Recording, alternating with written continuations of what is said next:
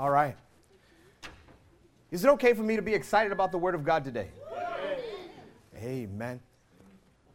The very first part is going to go rather swiftly. And the reason is is because most of you all, no condemnation, no guilt, most of you all had a snow day. Amen. Can I get any help up in here? Amen. How many know most of y'all had a snow day?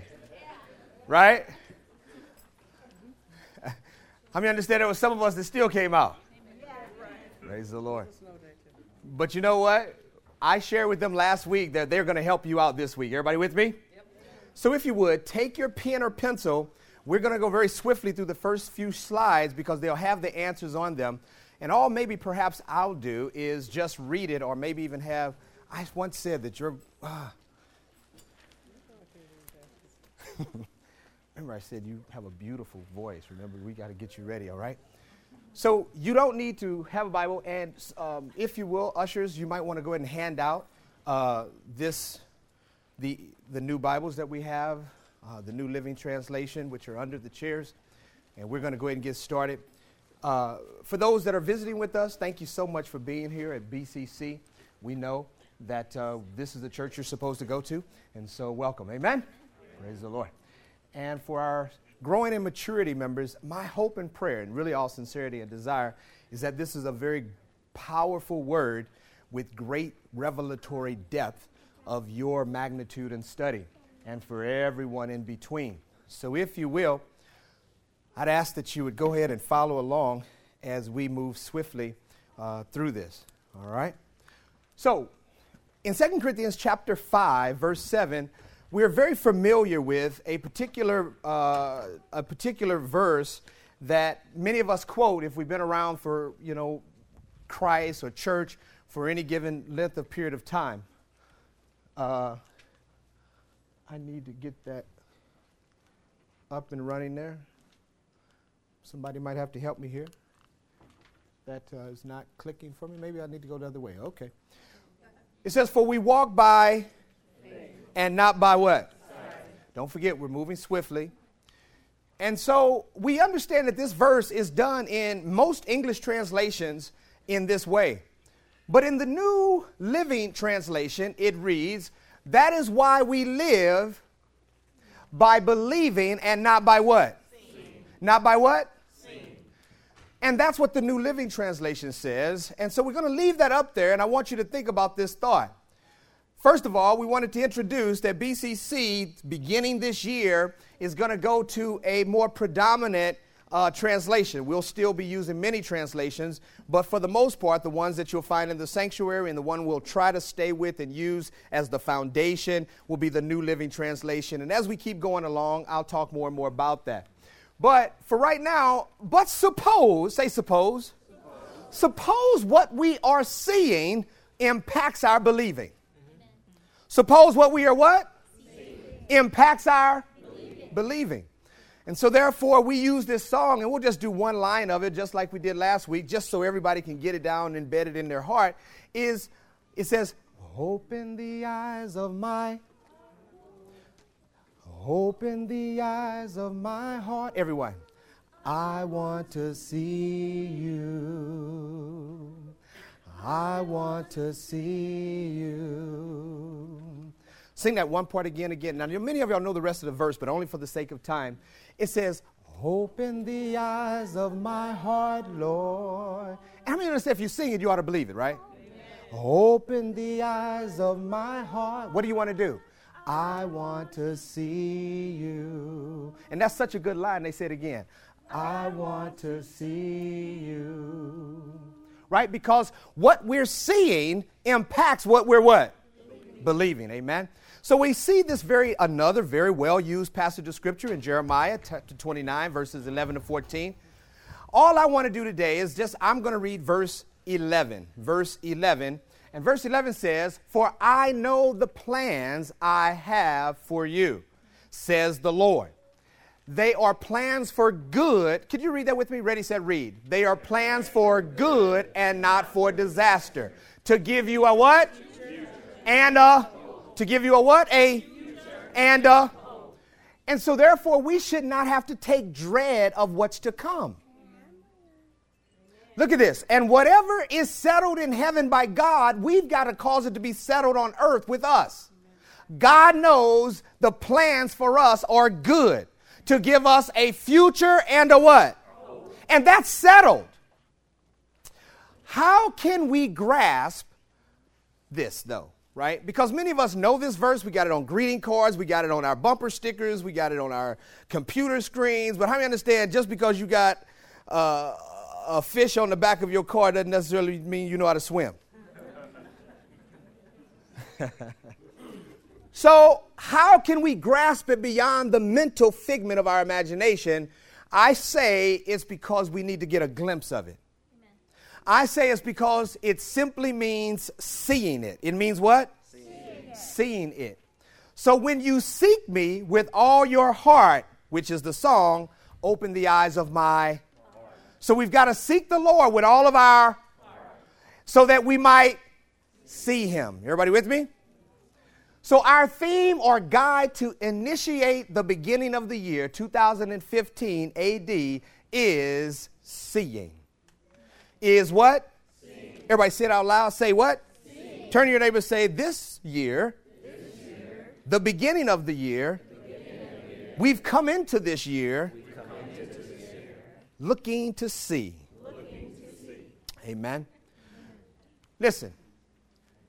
And for those of us that need still a greater foundation, please don't miss this one text. It says in 2 Kings chapter 6, beginning at verse 16, it says, Don't be afraid, Elisha told him, for there are more on our side than on theirs. This is a good crowd today. I can hear y'all got y'all. Y'all brought y'all praise the Lord with you today. Amen. Then Elijah what? Come on now. Then Elijah what? Prayed. Prayed. Oh Lord, do what? Open his eyes and let him see. We've got to differentiate. How many understand his natural eyes was already open? But God needed to open up his what? Eyes of his or his spiritual eyes. And with a group gathered together in worship today with many different circumstances and situations in life. Some of us coming from all kinds of backgrounds, all kinds of sides of the track, many different social classes, many different religion things that we've ran from, things we've embraced. I believe with all of my heart that most of us have an opportunity to have the eyes of our heart, spiritual eyes open that we might see. Amen. Somebody say amen. amen. So therefore it says, Lord, open up his eyes and let him what? The Lord opened his eyes, I'm sorry, opened his servant's eyes, and when he looked up, when he what? He saw that the hillside around Elisha was filled with horses and chariots of fire. In other words, there was more for him than there were against him. Can I get you to say that for you? Say, there's more for me, more for me than, against me. than against me. Say, it's more for me, more for than against me. Now let's take it a step further. Say it's more for us, than there are against us. Come on, somebody. I think that deserves a good praise the Lord. Amen. So, our prayer today is God open up our eyes. Amen. Brother Gabriel, who is on our ministry leadership team and a staff member, and his, his artistic ability and all the other great and wonderful gifts and graces and callings in his life, just has an incredible artistic eye and especially modern and, and of today. And so he put these buttons up here to go along with this graphic design, and I could not help to use what he revealed about why he used them. And so it's just a little, t- little note, you have it in your paper there. But when he shows the bell, he says that in order to see, you've got to awaken. How many understand you can't see unless you're awake? Yep. And how many understand, though some of you are in here right now, you may not be awake? Mm.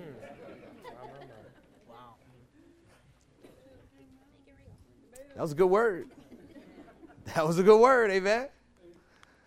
And so when you awake, then you've got to visualize. And I want to add this point. It was a word that I believe God gave me by the Holy Spirit. I want to add this to it. And is, you know what? Some of us think that this is so abstract and so oozy, touchy feely. Because you pragmatic. I'm a realist.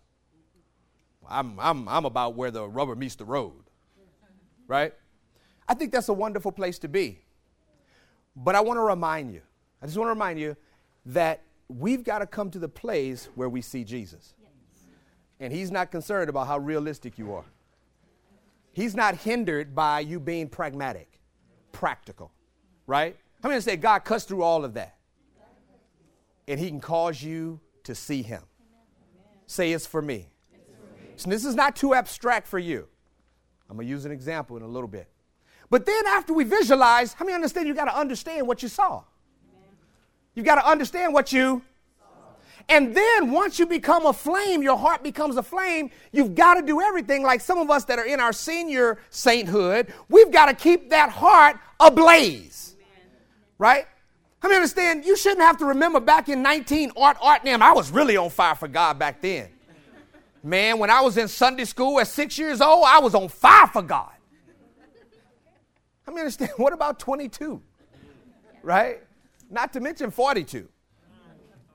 Right? So we've got to be ablaze for God because God wants to keep showing you Himself. Somebody say amen. amen. Whoops. So, uh, to define is to, everybody sit, ready, set, read. Perceive with the eyes, to discern visually. To see means to do that, right? Number two, it means to what? To discern or deduce mentally after reflection or from information to understand. And just so I can make sure I'm tying this together really well, we've got to be the type of God people that read the Word of God and then we have the ability to deduce it mentally. We've got to have the ability to reflect over the Word of God. That's called meditation, amen? Like in Psalms 1, right? To mutter, meditate. Meditate actually is translated into Hebrew to mutter, to say just below the voice, just below what you could hear. You've got to meditate over the Word. How many understand you just can't read it say, I don't get that? You want to read it so God can reveal it to you. Everybody with me? So therefore, we've got to discern it. Read it. Ready, said, read. Meet someone who knows relationally or by introduction. How many understand most of us have come to know Jesus because someone introduced us to him? Now, there's other ways that we come to know Jesus, but most of us, we come to know Jesus because someone introduced us to him. Are you with me? Then it says an escort. I love that. Escort or to conduct someone to a special place. And I don't know about you, but I want Jesus. I want to see Jesus escort me into my future. Amen. Oh. So, here are the five things we're attempting to see. Could you read them for me? Ready, set, go. Seeing what? Jesus.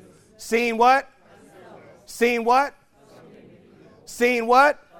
I want you to understand it starts at the head, but it flows down to everyone. And therefore, I'm saying this. This is not about Pastor Turan just seeing butterflies. This is about Zach seeing butterflies. Everybody with me? This is about my little brother Ishan seeing butterflies as he grows up in this house. And I don't care if he does it bilingual or maybe three or four languages. Amen? But we've got to see caterpillars as seeing what? And then it's about seeing what? Seeing vision. It's about seeing vision. Everybody say seeing? seeing. So when we talk about seeing Jesus, I'm going to tell you, um, I said it last week, I'll say it again because I do mean it in my heart. You know, I understand that I am hard to follow. I understand that I don't shoot straight. I understand that I play with words. I understand it's sometimes hard to understand. And if you ever read what I wrote, you really might get confused. I understand that already. But here's the deal I want to ride off of the credentials and off of the honor of Dr. Thompson, right? Very, very sound. You understand him. He's very clear, has high level productivity, level of results, family's good. Not putting him on a pedestal, just saying what God can do. Are you with me? And you know what he said last uh, two weeks ago? He said this. He made this statement. I, I heard it. Go back and listen to the podcast. While he was doing communion, he said, "Envision Jesus." To do what? Envision Jesus. Envision Jesus. When you're doing communion, like the body of the cracker, please don't let that be a saltine. This is the body. You've got to envision Jesus. Are you with me? I mean, understand this is not Welch's. You've got to envision Jesus. This is the what? The blood, the blood of Jesus. Say envision. envision. So therefore, we've got to use that. And then he said this other statement. I got this while I was driving to work. He brought Joshua up, put him on a chair, had his little daughter come up, beautiful as she is, and he said, I had a vision of the Father having me come and sit in his lap. There's again, seeing vision. Say seeing. seeing. Turn your neighbor say, it's about, it's about. seeing. Somebody say amen. Number two is about seeing ourselves. How we see yourself has everything to happen, has everything to do with what will come to pass in your life. How you see what? How you see what? How you see yourself. How you see something in people. Seeing something in people has also everything to do with the effects of how you relate to people.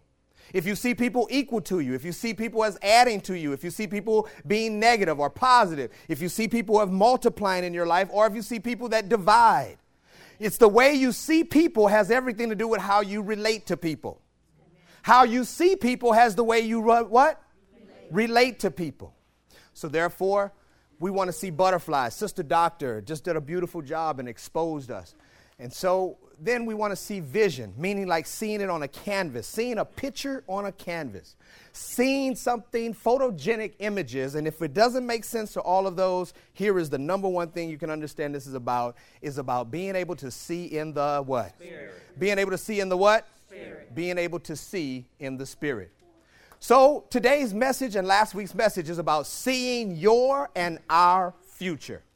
Seeing your and our future. Can you say that with me? Seeing and future. Amen. The thesis is this seeing your or our future is with Jesus and in Christ. The thesis is this when you see the future, it's about seeing yourself with Jesus and in Christ. The beauty of this is this, and it was real quiet when we did this, is a great mental exercise, and that is simply this when you start thinking about yourself in the future, you've got to be honest. You don't have to tell anybody, but be honest in your heart. When you see yourself and you project your desires of your heart in the future, do you see the nice car, the three car garage, maybe five car garage? Do you see the horses in the back, the 18 poodles you wanted, you know, whatever, whatever you want, amen? When you see the beautiful girl in your hand in your lap, and you see the husband and he all bulk and muscular and his, he got hair on his head, just saying. When you see that y'all, you know, skipping through the daisies, the question is, is Jesus anywhere around? Don't tell anybody, but that's just your own mental picture. Do you see Jesus? Because you know what? Too often we do. No condemnation. We want Jesus to give it to us, but we're not asking him to hang around with it. Come on, give me, you know, come on, Jesus, bring them into my life. Bring my mate. This is a good week, you know, it's Valentine's week. How many know this is a good week? God, you know that little prayer I've been doing for 10 years? This will be a good week. Wow. Right? Wow. right? some of the some of the men of God say, this, this is really real today. So he is, therefore, because he is, and this is your future. Listen to this. Because whatever it may be, when you see God in it, your future, you will make it. I don't care what it's going to look like. Maybe we can see it. The Bible says in 1 Corinthians chapter 13, I see dimly through a glass. I may not see it clearly, but if I can see Jesus in my future and I'm there, no matter what I'm doing, no matter how I got there, I'm going to be able to make it. Hallelujah. Somebody say amen. And it will be good. Nothing, listen to this, nothing in despair today can trump God's hope for your tomorrow. Nothing, thank you, Brother Austin, nothing in despair today can trump God's hope for your tomorrow. Hallelujah. Now, that was to get me warmed up. Futurists say this that not so much predicting the future. Futurists do not try to predict the future, because we already know the technology before it happens. But what we do not know are peop- is people's what? Is people's what? Another thing that futurists say is this. It's solely based on the lens, and this is a great one. The what? The lens that you look through. I'm going to slow down on that one. Look. If the lens is always negative, then you read things that happen to you negative. Everybody with me? If you read things through the eyes of God, then whatever comes your way, you know God's bigger than anything that happens, both good and bad. Right? Something good happens, you shout for joy over it. Something bad happens, you shout for joy because you know God's going to take it away. How many understand that's the way to live consistent? Oh, did I lose a few people or y'all still with me? Just processing? Okay, praise God. And the sense you understand from what you see. So you can have the right lens, but then you've got to process the information with good understanding. Everybody with me? Let's jump off into this now. Seeing yourselves in Daniel chapter 10. Seeing yourselves in Daniel chapter 10. So, if you will, you can look on your sheet or uh, whatever it may take, and I'm just going to ask that you would read uh, we're just going to follow along. Can, can I get you to read that? And just follow along, and I don't know if I'm going to interrupt you or not. So let's see how we goes. Starting at verse 1, please, you want to capture this text, but what we're going to do is seeing yourselves in what? Daniel, Daniel chapter 10. You may read. Uh oh. Uh, Brother Chris, that microphone needs to be on. Thank you. Go ahead. third year of the reign of king cyrus persian Belshazzar. Yep, sure, that's good. Had another vision. It concerned events certain to happen in the future, times of war and great hardship. And Daniel understood what the vision meant. Keep going. When this vision came to me, I, Daniel, had been in mourning for three weeks.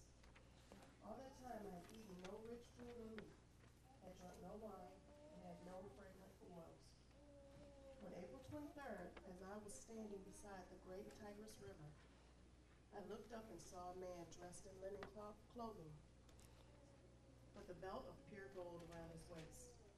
His body looked like a dazzling gem. From his face came flashes like lightning, and his eyes were like flaming torches. His arms and feet shone like polished bronze, and his voice was like the roaring of a vast multitude of people. I, Daniel, am the only one who saw this vision. The men with me saw nothing, but they were suddenly terrified and ran away to hide. So I left there all alone to watch this amazing vision. My strength left me. My face grew deathly pale, and I felt very weak. When I heard him speak, I fainted and lay there with my face to the ground. Just then, a hand touched me and lifted me, still trembling, to my hands and knees. And the man said to me, Oh, Daniel, greatly loved of God, listen carefully to what I have to say to you. Stand up, for I've been sent to you. When he said this to me, I stood up, still trembling with fear. Then he said, Don't be afraid, Daniel. Since the first day you began to pray for understanding and to humble yourself before your God, your request has been heard in heaven. I have come in answer to your prayer. But for 21 days, the spirit prince of the kingdom of Persia blocked my way. Then Michael, one of the archangels, came to help me, and I left him there with the spirit prince of the kingdom of Persia. Now, I'm, now I am here to explain what will happen to your people in the future. For this vision concerns a time yet to come. While he was speaking to me, I looked down at the ground, unable to say a word. Then the one who looked like a man touched my lips, and I opened my mouth and began to speak. I said to the one standing in front of me, I am terrified by the vision I have seen, my Lord, and I am very weak. How can someone like me, your servant, talk to you, my Lord? My strength is gone, and I can hardly breathe. Then the one who looked like a man touched me again, and I felt my strength returning. Don't be afraid, he said for you are deeply loved by God. Be, be at peace, take heart, and be strong. As he spoke these words, I suddenly felt stronger and said to him, Now you may speak, my Lord, for you have strengthened me. He replied, Do you know why I've come? Soon I must return to fight against the spirit prince of the kingdom of Persia, and then against the spirit prince of the kingdom of Greece. But before I do that, I will tell you what is written in the book of truth. There is no one to help me against these spirit princes except Michael, your spirit prince. And everybody said amen. amen. Please understand that we can't cover it comprehensively or exhaustively, but we do want to make sure we can do the best we can to hit some vital points. Is that all right with everybody? Mm-hmm. So, so seeing yourselves, you've got to do that. Don't get distracted. Keep seeing yourselves in the book of Daniel, chapter 10. Are you with me? So we just read the entire chapter, starting at verse 1 to 21. And I cannot go through the brief history knowing that this is chapter 10, reflecting the relevance to this message, but let me at least hit uh, maybe just a couple of chapters that you know about Daniel. First of all, we need to understand that you understand Daniel had three partners, right? He had a posse and his three boys, right? And we understand that in the book of Daniel, Daniel and the other of those were brought as young men and those that were of high stature or sense like of royalty potentially, and they were very high aptitude. They were the ones with high ACT scores. Are you with me? And as a result of that, or SAT, okay, I know some of y'all took that. Okay, so, but the issue is they are the ones who were then brought into in order to be trained into this world. So they go from the kingdom of this of God and they've been brought and snatched into the kingdom of the world in order to train up God's best to run this kingdom. Are you with me? As a result of that, I hope you see yourself. Let me understand that Ames is a mecca of those that are highly capable of running anything, anywhere, at any time. Mm. Somebody say amen. amen. Say he's talking about you. He's talking about you. Yeah, he's talking about you, right? Listen, and as a result of that, I want to remind you that when it came down for them standing against the ways of this world, they, three of them, Hebrew boys, was put into a fire. All I need you to remember out of that is you remember what they said when they looked in. They said, What? Did we not throw in three? But we see a fourth, and the fourth looks like, now this is very important in the Hebrew, he looks like what the son of the gods. Small g. It says son of the gods. When you see big G and all that kind of stuff, that's transla- that was kind of liberal for the translator of us living in the revelation that it was Jesus.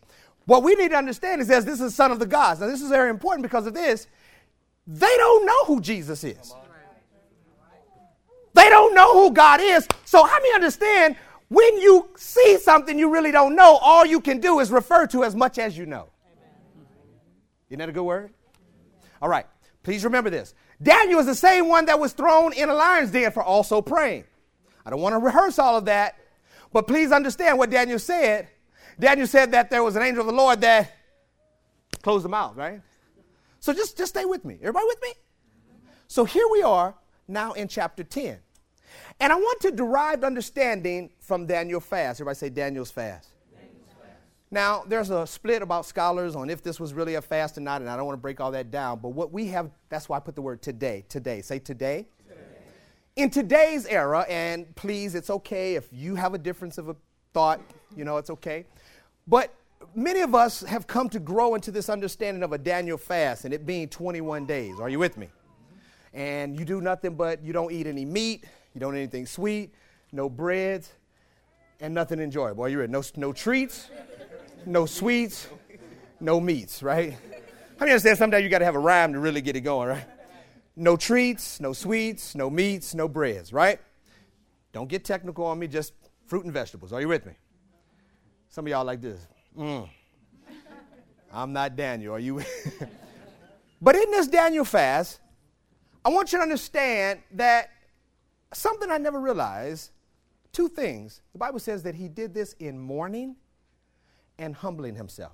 Mm-hmm. Humbling himself and mourning. Everybody with me? Mourning and what? Humbling himself.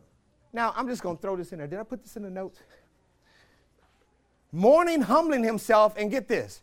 Some scholars said this way even if it wasn't a fast, how many understand some of us need to enter into learning how to have denial of our life? Right. How many understand that we can't just take everything we want? Mm-hmm. No, I'm not talking about your teenager, I'm talking about us. Boy, caught a few of them. How many understand that if we don't practice any disciplines of denial, that's how things become greed or we become obese in every area of our lives. I'm not just talking about food, I'm talking about in anything. Are you with me? So, therefore, make sure you understand he practiced this discipline. So then it says this what happened is I want to relate what happened out of this revelation to MLT meeting. You see, they knew that this big festivity was going to go on in January. I came to them somewhere probably in early December, November, and I said, you know what? I'd like us to do a corporate fast. I'd like us to do a corporate Daniel fast, right? And, uh, and you know, as it is, I, I put this before them, and, and you know, they, they, they, most of our members jump on board with that, and man, that's good. And many of it, we've done that corporately. First time we did it was in 2005 when we first moved into BCC and stuff, into this building. And so we, I said, that's what we're going to do. Well, they all looking funny, right? um, Pastor, can we do a 10 day fast? Uh, can we do three days? you know, and I'm like, I'm ready to pull out a whip or something. We're going to do it the Lord said no. but the issue is, they knew there was a big event coming and that wasn't going to work out. Are you with me? Amen. Now, such as it is, I believe in submission one to another. I'm like, okay, praise God. You know what? That's for the people of God. That's right. I'm still going to Daniel fast, okay? If you want it, you're invited to be a part of that. Everybody with me? But when one of the members said, Can we do a 10 day fast? they were trying to refer, they were referring to chapter 1. Very important. Chapter 1 deals with them not a fast, but the Hebrew boys wanting to hold on to them living a consecrated life unto Jehovah. In other words, they wanted to remain kosher and not eat of this world's delicatessens. Mm-hmm. It wasn't a fast, it was a maintaining of consecration. Mm-hmm. Everybody with me? So the reason I started reading chapter 10 again was just because I just wanted to make sure I understood what I was going to present to them. And in the midst of that read, of being of reading that, I came and came across this passage of scripture. And the thing I want to show you is the next thing after this fast, and verse 5 and 6, is this mysterious man. Say the mysterious man this mysterious man, this glorious man that is described, is this particular characteristics. The Bible says, I looked up and saw, which is to say, seeing a man. I looked up and saw, as to say, seeing a what? And then the scripture says that this man was dressed in linen clothing. The Bible says that he would had on a belt of pure gold around his waist. The scripture says that his body looked like a dazzling gem. The description is from his face came flashes like lightning. The description of this man was that his eyes were like flaming torches. The description of this man is his arms and his feet shone like polished bronze, and his voice like a roaring of a vast multitude of people. And I don't know about you, but when you hear something so glorious, when you hear something that's so mysterious, this is not like any other description of anybody else in the Word of God right now, that this captivated my attention and I wanted to know more about this mysterious man. Is anybody with me? Now, I know this is a little Bible study for everybody, but it's getting gooder. And this mysterious, glorious man, say mysterious, mysterious. and glorious man. Come on, y'all. Y'all are not that tired. My God, I want to shout with you, but you got to stay with me. We've got to understand, you're thinking, oh, that's Jesus. Some of us are already trying to jump there. But you got to do study, right? Guess what? You see, this is really a split and torn subject because there is a, a reason why this can't be Jesus. There's a reason why this can't be Jesus. Say, hmm. Stay with me. Then it goes on and say, saw, which is to seeing the vision. I want to preach this part. This might even be where we have to end. Saw or seeing the vision. When you're seeing, everybody say seeing. seeing. When you're seeing the vision, the Bible says in verse 7 I, Daniel, am the only one who saw the vision. And then it says, The men with me saw nothing, but they were suddenly terrified and ran away to hide. I was left all alone to watch this amazing vision. I would like to share with you and teach this out and say this the others saw nothing. The others that was there saw what? Daniel saw the amazing vision, but the ones that was with them saw what?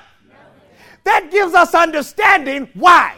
Because the others were afraid, they ran away, and they hid. Here comes a vision from God. Here comes a man, a mysterious man, an unknown man, and uncertain of who this man is, a man that is standing with them, that is glorious, and some of them that could have saw it, they ran away, they hid because they did not want to see the vision. Mm. Look at this. You see, sometimes when seeing a vision, it was the same vision, but some are seeing it and some are not. And that's like today. Because some people are seeing the vision of Jesus, seeing the vision of God, seeing the vision of the Holy Spirit, seeing the vision of being healed, seeing the vision of prospering, seeing the vision of people coming to know Jesus Christ, seeing people that get spirit filled, praying in other tongues, seeing that the God church would come alive and would be able to have an effect on the world today and making a difference where we are. Some people are seeing the vision and some people are not. Why? Why? Why? Well, look, some not. You see, you don't have to worry about what God is causing us to see and what others may not see. Because just because God gave you a dream, just because God gave you a vision for your life, you cannot count on those around you to see the same dream and to see the same vision that God gave you for your life. Hmm. Why? You see, when we talk about that, oh my goodness. Do you know, like those 3D pictures we used to see? Have you ever remember those back to the day? those 3D pictures, you look at and you're just staring at it? I was always amazed that some people could walk up to it and say, Oh, I see it. Oh, look, it's coming at you. And I came up to it and I was like this. No. Look like some pieces to me. It's all black. How many understand some people can see it and some people couldn't? It's the same thing, church. But here's the key you may not see it, but you've got to see, not see it at first, but what you've got to do is not fear, not run, and don't go hide. Don't go hide. Do you remember in the New Testament, Jesus was come walking on the, on the shore or on the sea, and they always were afraid? How many understand you cannot fear? You should not run. And what else? Do not what? Because God wants to give you a vision. Not just for your life, but for those around you. Not just for what? But for. Please understand that you may not see it at first. Because I don't know about you, but I want to see him. I want to be like they were when he came over the little hill. And John the Baptist says, Behold the Lamb of God who takes away the sins of the whole world. And then some of them ran back to go get their family members because of what they had seen. I don't know about you. I don't want to run away and hide from the visions of God. When God gives us a vision of a church, when God gives us a vision of my friendships, when God gives me a vision for my family that's back home, for God gives me a vision how that cancer will come out, when God gives me a vision how that heart will be mended, when God gives you a vision how I'll be healed from this broken relationship, when God gives you a vision that I'll come out of this jail cell and I'll be free forevermore and I'll never go back in it. I will not run. I will not hide. I want the vision of God. I'm trying to finish. Look at this. you see, they saw or were seeing the vision. They saw the vision. Look, Daniel said it was an amazing vision. It was a what? Come on, say it out loud. It was a what? It was an amazing vision, John. And here is because seeing it can change your life. Seeing a vision can change your life. Seeing a vision can what? Seeing a vision can change your life. You see, seeing a vision changed my life. Seeing a vision changed my life. Pastor, break it down for us. Okay, I don't mind if we will. Seeing can guide your future. Seeing can do what? Pastor Lawrence, seeing can guide your future. Because you know what? When I saw Sister Anna, I don't know if you noticed or not, but it changed my life. Oh, y'all don't think I'm understanding. But before I could ever see Sister Anna, on a little black and y'all heard the testimony before. On a little black and white 12 inch screen i know many of y'all don't even know what that is. On a little black and white i used to watch the university the uni, uni what do you call it universal pageant? What you know the whole world. Miss universe thank you. I used to watch miss universe pageant. You see having hispanics and latinas in our culture today is a lot more common. But when i grew up it was not as common. The only one I saw was the one at the Miss Universe passing. I'm just being honest. You can laugh at me all you want, but I go get my white boy. Listen, let me tell you. Is that right, brother? I saw Latinas on their show, but that wasn't the one that got me. It was when the lady came on with the bananas, the Chiquita bananas. And God can use the silliest of visions to cause them to become something you see in your future. Because you know what? I said, man, that lady looks good. So when I saw, I'm, I'm gonna break this down so hard on you in a second. So when I, no, I'm serious. So when I saw Anna Maria, I had to come to this place, not from what I used to see, not from the television program, not from the Miss Universe pageant, but many of us in here today, you've got to be able to know can you see yourself with them tomorrow? What am I saying? My family wasn't going to be happy about marrying somebody outside of my race. St. Louis wasn't going to be the same. Guess what? I wasn't even the same. I was walking down the street in Chicago and I walked this far away from Sister Anna because it had not come across my mind to be able to see myself with somebody different than me because of what other people would think of me. Oh, you were laughing at first, but let me break it down further. Some of us are asking for somebody to come into our lives in relationship. Some of us are asking for people that we can have friendships with, people we can go do dinner with, some sister that can pray with me, some man of God that can go bas- play basketball with me. And all we are limited to is sometimes the race that we come from or the little comfort zones that I'm used to. When God has created 8 billion people on the planet and they all don't look like you. But if you begin to see yourself with other people, you open up a whole new world that you did not have before. And it all comes from the way you are seeing yourself. Come on, give God a big praise offering that. Stand on your feet.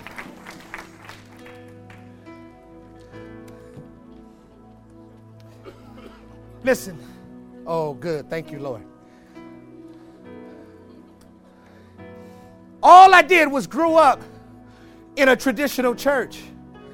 All I grew up is where the deacons were up front and they would wear a suit and most of them would have, you know, a light, beautiful royal color of their hair and gray. And it was only them that stood up front and talked. All the choir I knew was those with robes and swaying and coming down the aisle. And thanks be unto God for that foundation. But when I went to Denver, I went to a church that I know that my cousin was at.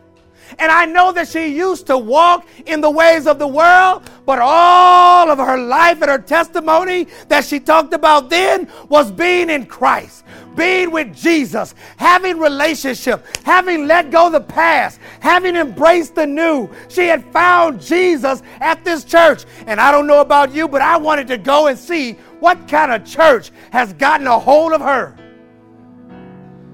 And I walked into that church in Denver. And it was the first time I saw, say I first time I what? I saw all kinds of races. I saw all kinds of ethnicities. I saw people that was a full choir stand up and they all didn't have the same color or complexion, but they was all on the two and the four like this here, like this here. I said to myself, what kind of church is this? And then they had the pastors stand up, and there were women pastors, and there was some from Native American, and there was some who was Hispanic, and some from India, some with all kinds of things, flags all over the world. I came to see something that I had never seen before. And the next thing you know, that one church service affected today's church service because what I saw on that day has become what we do right here today because it has to do with your ability to be able to see in the spirit. And what was not in Iowa came to Iowa because it is a scene somewhere else. Give the Lord a big praise offering in Jesus' name.